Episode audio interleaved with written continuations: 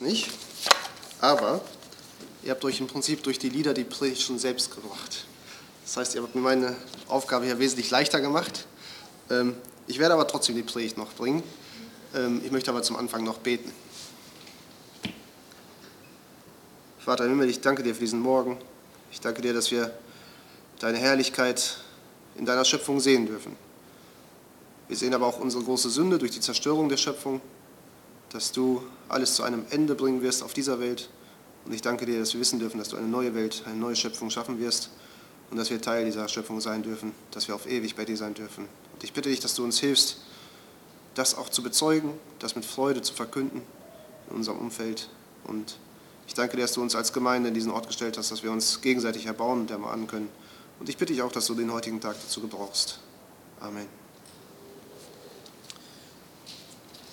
Ja, weil wir heute als Gemeinde aufgrund der Raumsituation das äh, Erntedankfest nachfeiern sozusagen, ähm, soll es auch in der Predigt um das Thema Dank gehen. Und mir ist es tatsächlich auch sehr sympathisch, dass wir es nachfeiern, weil ich selber jemand bin, der gerne Dinge nicht immer an dem Tag feiert, die einem vorgegeben werden. So ähm, klar, es gibt Dinge, die haben ein Datum, Geburtstage, Hochzeitstage, ähm, das ist alles gut und auch der Kirchenkalender ja, gibt ja auch sozusagen Termine für Feiern vor nicht einfach nur, damit man sich wieder daran erinnert und sich das vor Augen ruft, sondern auch, weil das die Gemeinschaft stärkt, weil man weiß, dass man mit allen Christen zusammen das gleiche Fest feiert. Ich meine aber eher solche Tage wie Valentinstage oder Zusammenkommen oder Verlobung, ähm, dass man, dass man immer genau an dem Tag, oder der Valentinstag, der ist mir ein ganz besonderer Dorn im Auge, dass man an dem Tag soll man was schenken, man wird aufgefordert, was zu schenken. Ähm, ja, einige zelebrieren das auch richtig, andere versuchen wenigstens mit einer Kleinigkeit ja, Aufmerksamkeit zu zeigen, dass man daran gedacht hat. Viele tragen sich sogar in ihrem Kalender ein, dass sie was besorgen äh, müssen, um dem Partner zu beweisen, dass sie es nicht vergessen haben. Also man plant dann spontan zu sein, sozusagen. Ähm, und ich wiederum finde es eher schön, wenn man an anderen Tagen des Jahres einfach mal so mit einer kleinen Geste oder Aufmerksamkeit zeigt, dass man den anderen sieht und auch wertschätzt. Aber diese Gesten, egal wie man es jetzt handhabt, was man besser findet, so oder so, sollen ja eigentlich nur zeigen, was das ganze Jahr über gilt. Dass man den anderen nicht nur an bestimmten Tagen gerne hat, sondern durchgehend.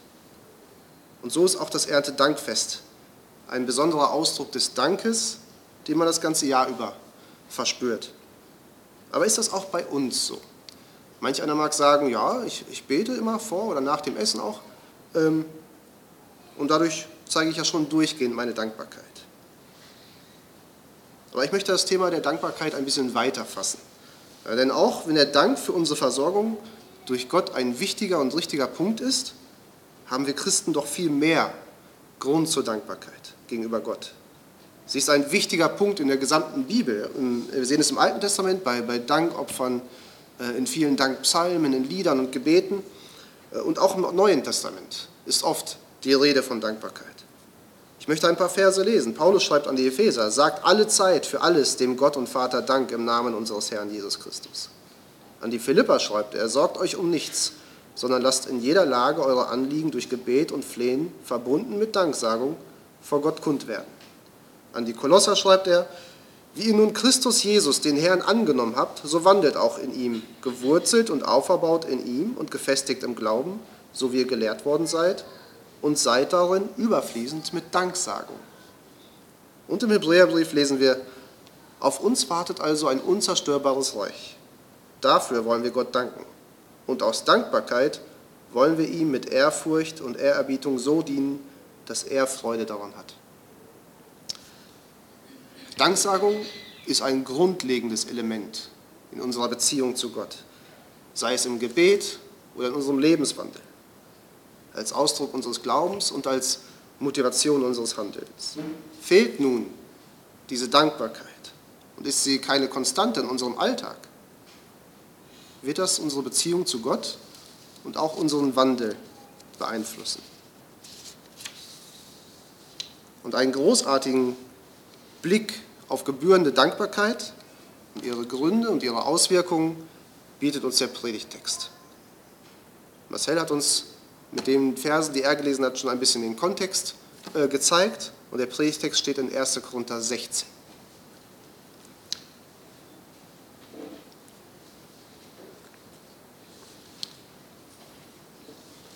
Und dieses Kapitel zeigt uns wahrscheinlich die Entstehung der Psalmen 105 und 96 und 107 und 106. Oder die, zumindest die Situation, in der die Psalmen gesungen wurden, sollten sie zuvor schon geschrieben sein. Es geht aber heute um 1. Chronik 16.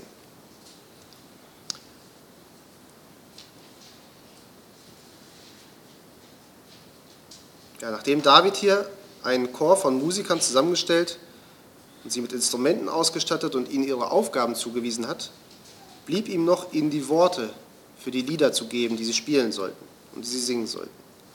Und ich werde den Text abschnittsweise lesen und auf die einzelnen Abschnitte eingehen. Und man kann auch drei Abschnitte erkennen, in denen jeweils zuerst das Volk aufgefordert wird, wie sie sich verhalten sollen, um ihnen anschließend zu zeigen, warum sie sich so verhalten sollen. Und der Grund ist jedes Mal das Wesen und das Handeln Gottes. Und der erste Abschnitt geht dabei von Vers 8 bis 22, den wir wiederum so auch in Psalm 105 wiederfinden. Ähm, und lasst uns zunächst von den Versen 7 bis 12 lesen, die ersten Aufforderungen an das Volk. 1. Chronik 16, die Verse 7 bis 12. Zu derselben Zeit gab David zum ersten Mal Asaf und seinen Brüdern den Auftrag, dem Herrn zu danken. Dankt dem Herrn, ruft seinen Namen an, macht unter den Völkern seine Taten bekannt. Singt ihm, Lob singt ihm, redet von allen seinen Wundern. Rühmt euch seines heiligen Namens. Es freue sich das Herz derer, die den Herrn suchen. Fragt nach dem Herrn und nach seiner Macht. Sucht sein Angesicht alle Zeit. Gedenkt an seine Wunder, die er getan hat, an seine Zeichen und die Urteile seines Mundes. Ja, ihr habt vielleicht beim Lesen gemerkt, warum ich von Aufforderungen spreche. In diesem kurzen Abschnitt finden wir zehn Imperative, also zehn Ausdrücke in Befehlsform. Dankt, ruft, macht und so weiter. Aber dieser Abschnitt ist bei genauerer Betrachtung kein, keine reine Befehlsform, kein Auftrag wie von einem, äh, von, von einem, einem, Chef an seine Mitarbeiter oder an seinen, äh, an seinem Vorgesetzten, an seine Untergebenen. Hier findet vielmehr eine Erinnerung statt. Eine Erinnerung daran, was wahren Glauben auszeichnet, was wahre Frömmigkeit auszeichnet. Denn was zeichnet diese aus?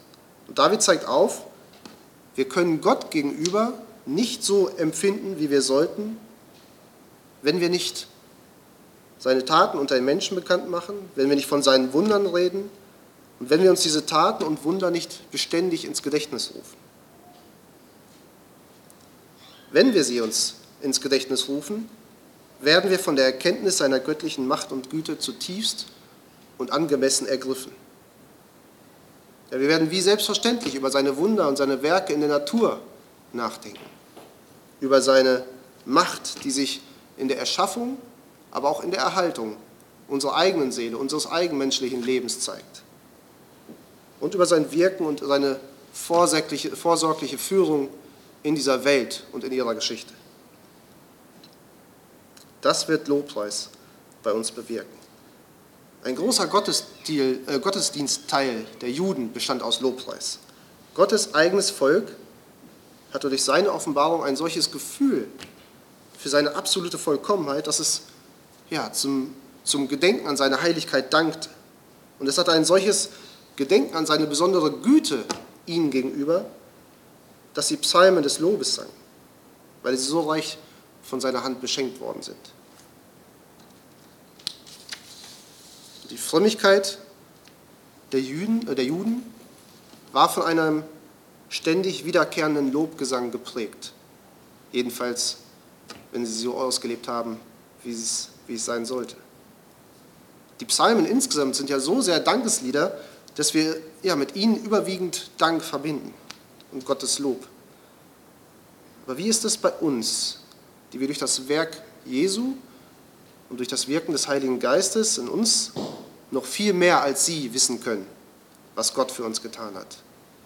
Sie hat ja aus Ägypten befreit, als Schatten auf die Erlösung durch seinen Sohn. Sie hat er in das verheißene Land geführt, als Schatten auf, den, auf seine Führung und auf seine Bewahrung auf dem Weg in sein ewiges Reich.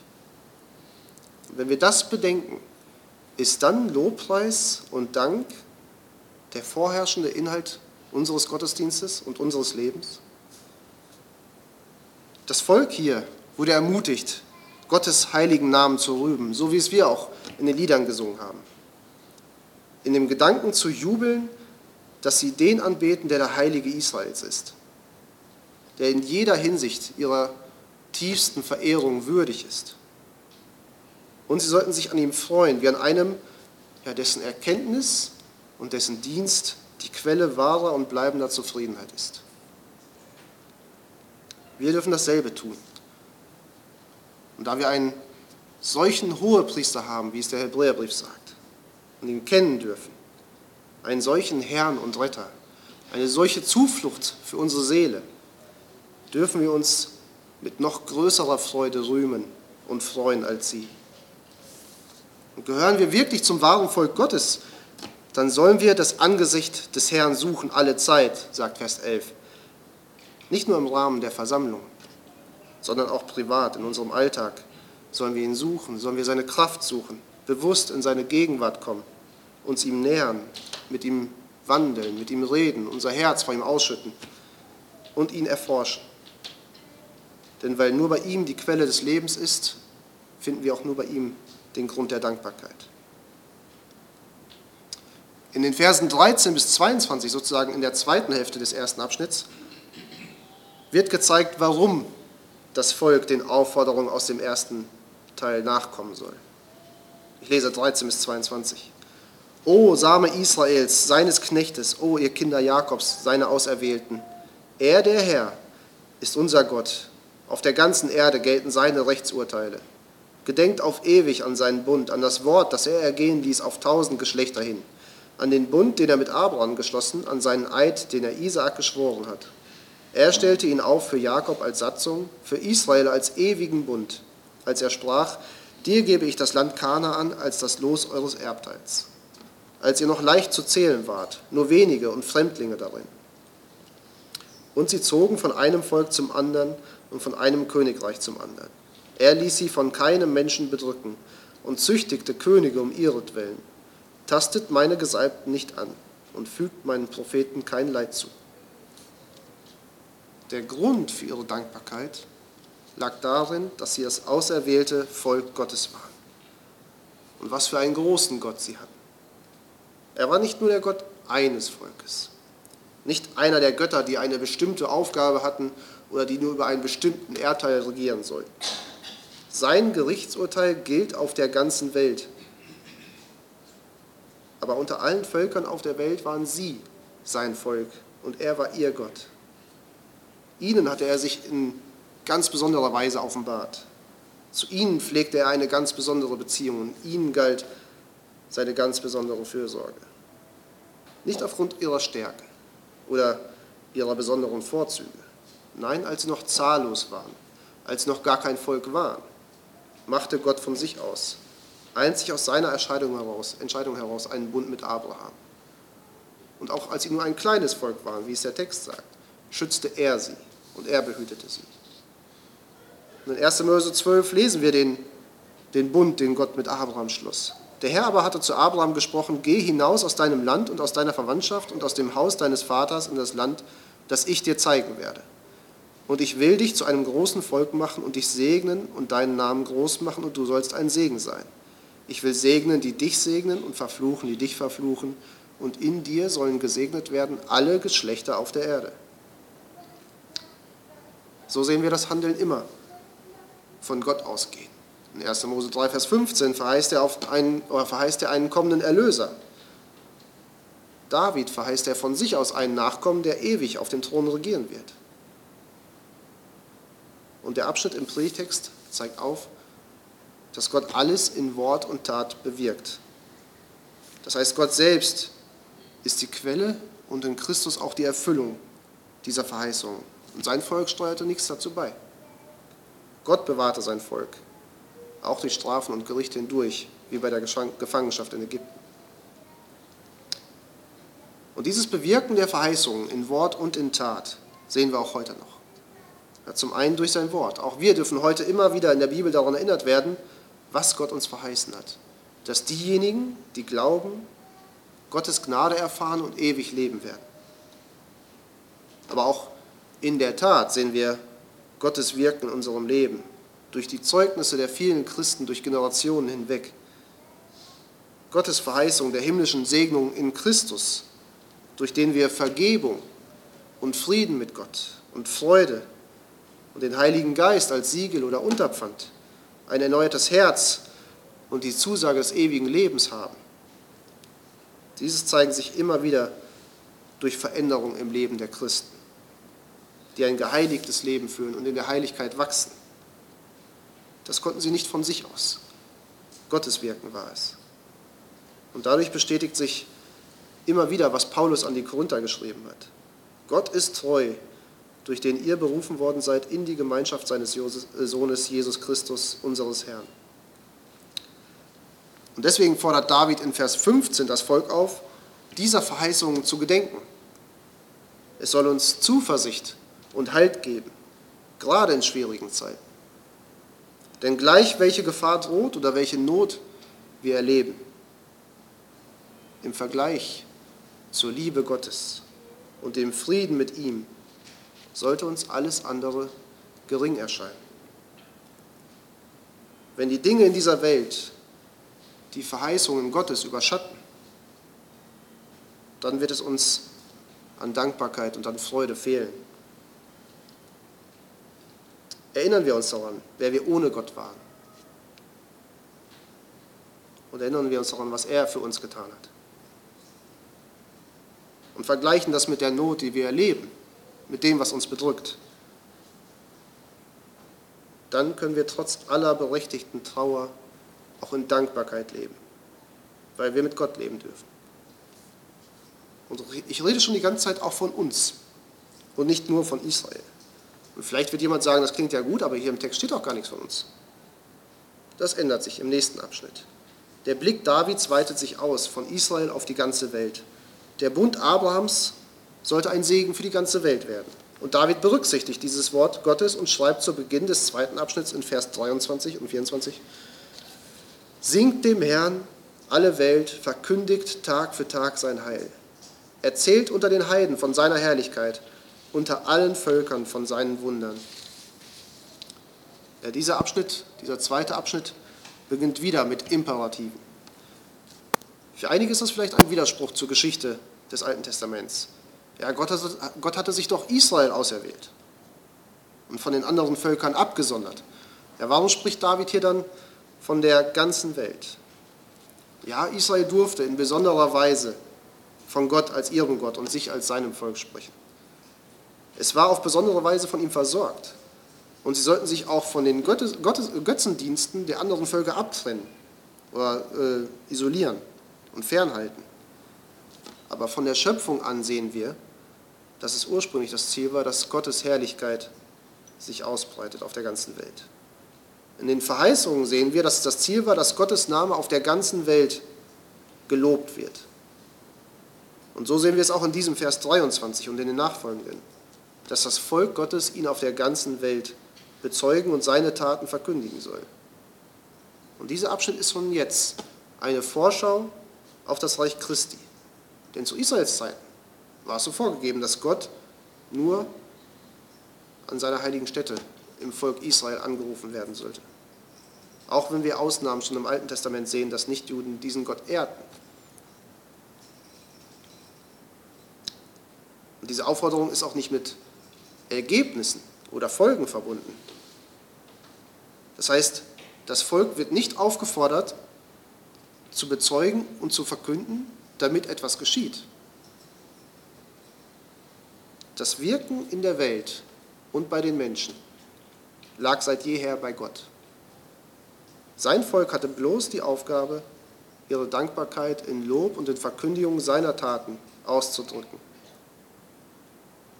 Aber ist Aufgabe hier überhaupt das richtige Wort?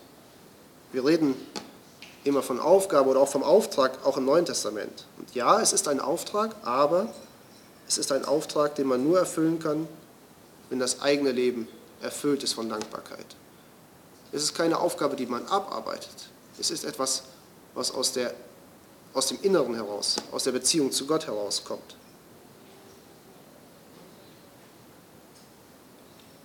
Wenn ich mir Tag für Tag, wie David es schreibt, bewusst mache, was Gott an mir gehabt, äh, getan hat. Dann bin ich erfüllt von dieser Dankbarkeit. Nichts und niemand anderes auf dieser Welt, sichtbar oder unsichtbar, kann sich mit Gottes Liebe und Handeln vergleichen. Und deswegen schreibt David auch in diesem zweiten Abschnitt eine Begründung für die Aufforderung in Vers 23 und 24. In den Versen 25 bis 27 lesen wir das. Denn groß ist der Herr und hoch zu loben. Er ist furchtbar über alle Götter, denn alle Götter der Völker sind nichtige Götzen. Aber der Herr hat die Himmel gemacht. Pracht und Majestät sind vor seinem Angesicht. Stärke und Freude ist in seiner Wohnstätte. Es ist wichtig, sich die grundlegenden Dinge immer wieder vor Augen zu rufen. Gott ist es, der Himmel und Erde gemacht hat, der sie festigt und alles festhält. Keine Götzen, keine andere Macht gibt es einfach neben ihm. Ja, und dieser Gott hat uneingeschränkte Macht und Herrschaft über alle Länder und über alle Völker dieser Erde. Und er ist ein guter Herrscher, voller Pracht und Majestät. Ja, bei ihm wohnt das Gute, bei ihm ist die Freude. Und die Welt versucht häufig ein Bild von Gott zu zeichnen als dem wütenden, nachtragenden, beleidigten Gott, der aus Trotz darauf aus ist, alle zu vernichten, die nicht das tun, was er will. Aber diese verzerrte und falsche Darstellung seines Wesens ja, resultiert aus ihrer eigenen Dunkelheit, aus ihrer eigenen sündigen Natur. Sie können und wollen das Licht nicht sehen. Sie hassen das Gute und sind deswegen darauf aus, die Wahrheit zu verkehren und das gerechtfertigte Gericht über sie als Ungerechtigkeit darzustellen. Aber David schreibt davon, dass es tatsächlich nur diesem Gott allein gebührt, von allen Menschen gelobt zu werden. Und deswegen war es ein Anliegen, auch unter den Völkern sein Wirken zu verkünden, damit auch sie ihn fürchten und loben. Und dieser Gedanke wird dann in den Aufforderungen des dritten Abschnitts weiter ausgeführt, in den Versen 28 bis 33. Bringt da dem Herrn, ihr Völkerstämme, bringt da dem Herrn Ehre und Lob. Bringt da dem Herrn die Ehre seines Namens, bringt Gaben da und kommt vor sein Angesicht. Betet den Herrn an in heiligem Schmuck. Er bebt vor ihm alle Welt. Der Erdkreis steht fest und wankt nicht. Es freue sich der Himmel und die Erde frohlocke. Und unter den Heiden soll man sagen, der Herr regiert als König. Es brause das Meer und was es erfüllt. Es jauchze das Feld und alles, was darauf ist. Dann sollen alle Bäume des Waldes jubeln vor dem Herrn, denn er kommt, um die Erde zu richten. Die ganze Menschheit und auch die gesamte Schöpfung wird aufgerufen, sich zu freuen, weil der Herr kommen würde, um die Erde zu richten und über alles zu herrschen. Vers 29 ist vielleicht auch ein sehr passender Vers für heute, dass wir Gaben darbringen und auch vor sein Angesicht treten sollen. Aber auch diese Stelle meint nicht einfach nur eine losgelöste Handlung des Dankes oder des Opferns. Von Anfang der Bibel an sehen wir das folgende Prinzip. Nichts, was Gott dargebracht wird, ist annehmbar für Gott, wenn es nicht den Bringenden mit einschließt.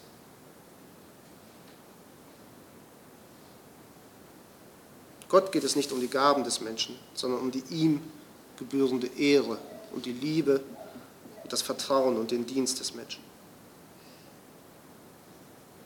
Um das zum Ausdruck zu bringen, finden wir in der Bibel das Prinzip, das auch zum Gebot wurde, dass ein Mensch sich selbst, sich selbst Gott als Gabe hingibt und das zeigt, indem er Gott etwas von dem, was er hat, bringt. Das ist das Grundprinzip aller Zehnten, aller Opfer und aller Gaben. Das gilt für alles, was wir Gott geben wollen. Ob es ein Dienst unter der Gemeinde ist, ob es etwas für die Menschen auf dieser Welt ist.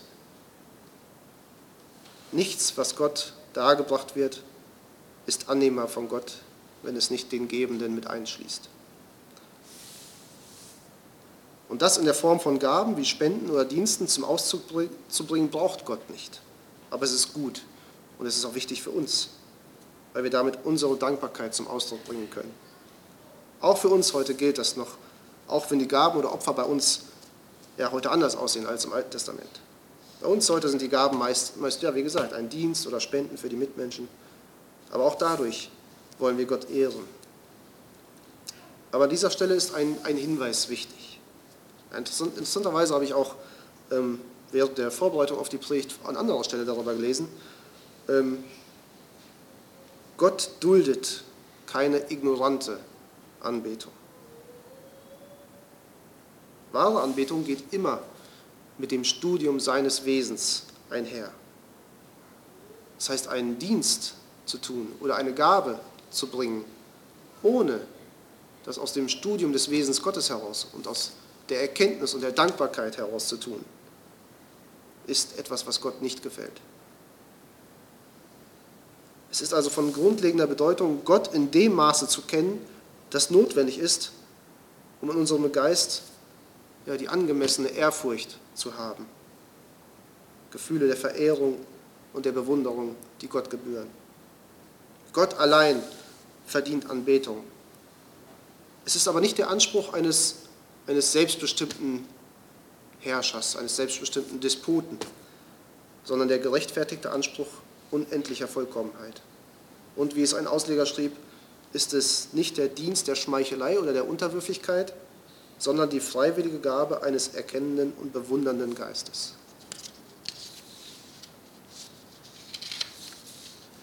In Vers 29 finden wir noch den interessanten Ausdruck, betet den Herrn an in heiligem Schmuck.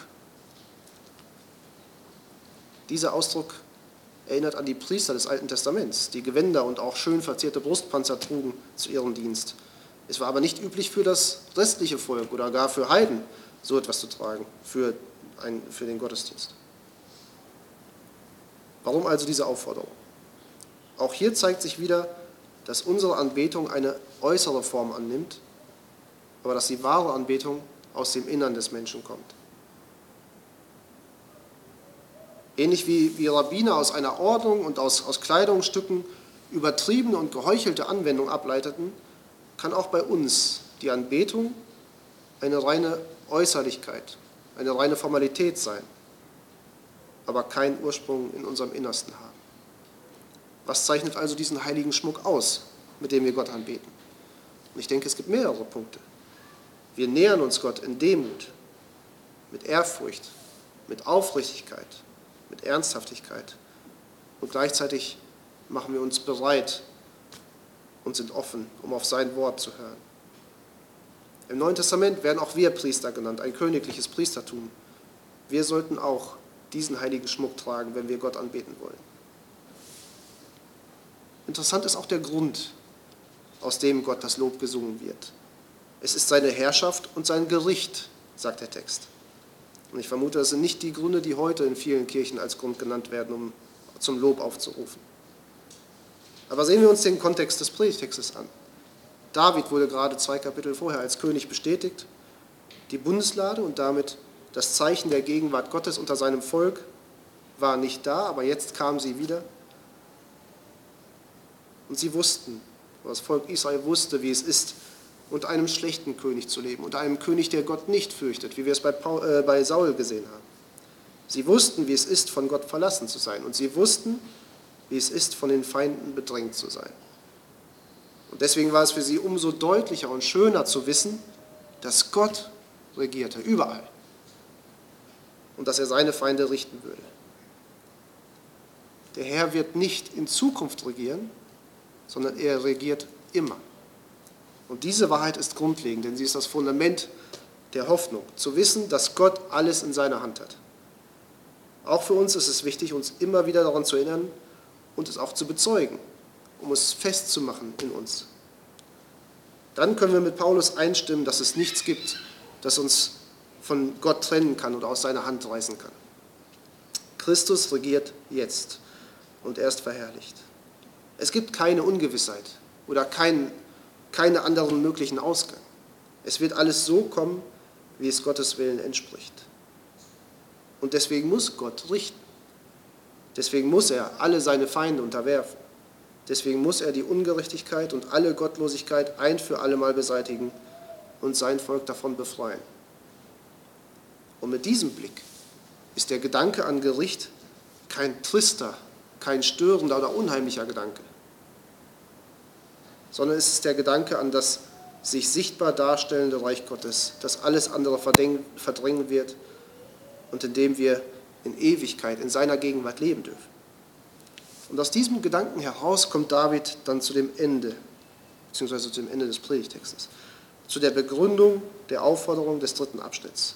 In Vers 34 lesen wir, Dank dem Herrn, denn er ist gütig, denn seine Gnade währt ewiglich. Dank dem Herrn, denn er ist gütig, denn seine Gnade währt ewiglich. Und damit möchte auch ich zum Schluss kommen.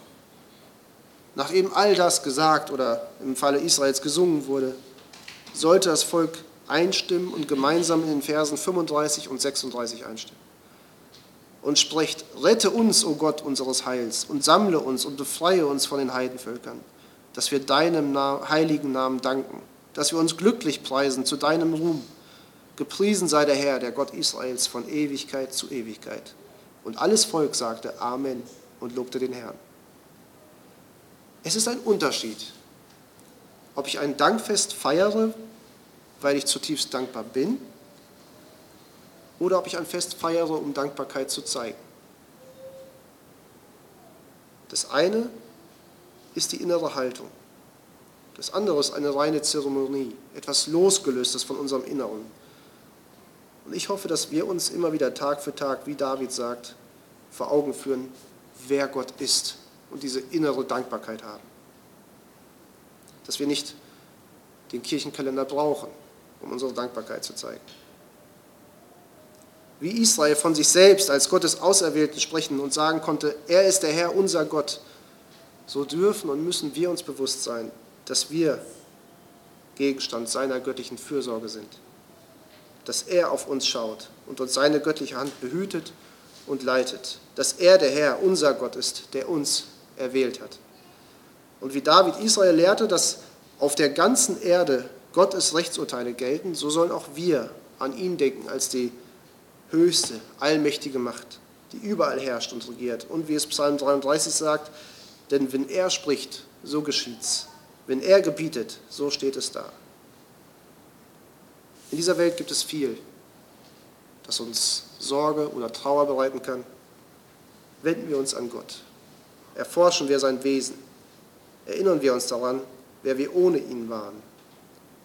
Und lasst uns das zum Grund alles übertreffender Dankbarkeit sein.